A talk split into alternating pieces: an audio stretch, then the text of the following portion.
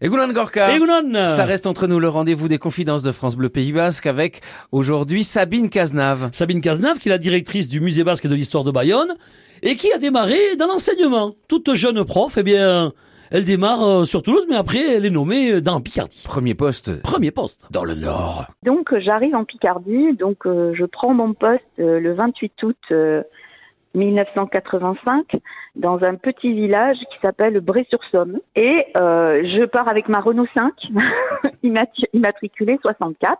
Imaginez mes vinyles euh, d'Hospital et Carrère, euh, des Nada ou enfin bref en bonne basco-béarnaise que je suis et me voilà partie.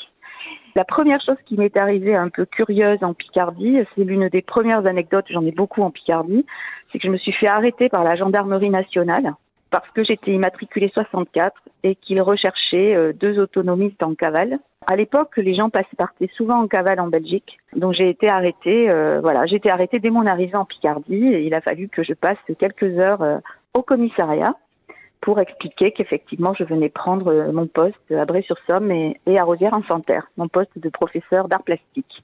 C'est vrai que maintenant j'ai 60 ans cette année, j'ai passé autant de temps en Picardie que qu'au Pays Basque et je suis très schizée en fait et je crois que je resterai schizophrène toute ma vie parce que évidemment quand vous arrivez à 21 ans, 22 ans euh, en Picardie, vous n'êtes pas achevé de construire quoi.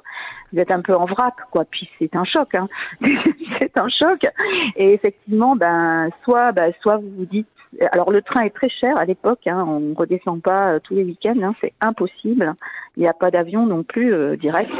C'est vrai que bah, j'ai dû passer euh, beaucoup de temps à me faire euh, des réseaux, des amis, à visiter la région, etc. Donc je sillonnais euh, la Picardie avec ma Renault 5, Immi- immatriculée 64. Bon, ça confirme que on pleure toujours quand on arrive dans le Nord. On pleure- quand on y va, mais on pleure aussi quand on en repart parce que les gens sont formidables et que c'est des gens très gentils.